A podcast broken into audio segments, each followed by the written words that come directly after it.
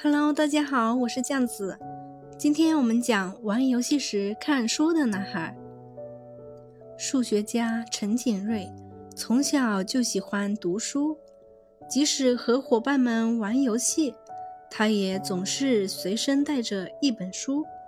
在玩游戏时，常常没过一会儿，他就想起自己那本没有看完的书，于是很快就把注意力全部转移到书上去了。一次，陈景瑞和小伙伴们一起玩猫捉老鼠的游戏。一、二、三，当猫的孩子蒙住眼睛开始喊，其他孩子各自散开，忙着找个隐蔽的角落躲起来。陈景瑞也找了一个不容易被发现的角落藏了起来。过了几分钟，见猫还没有找来，他就掏出随身带的书。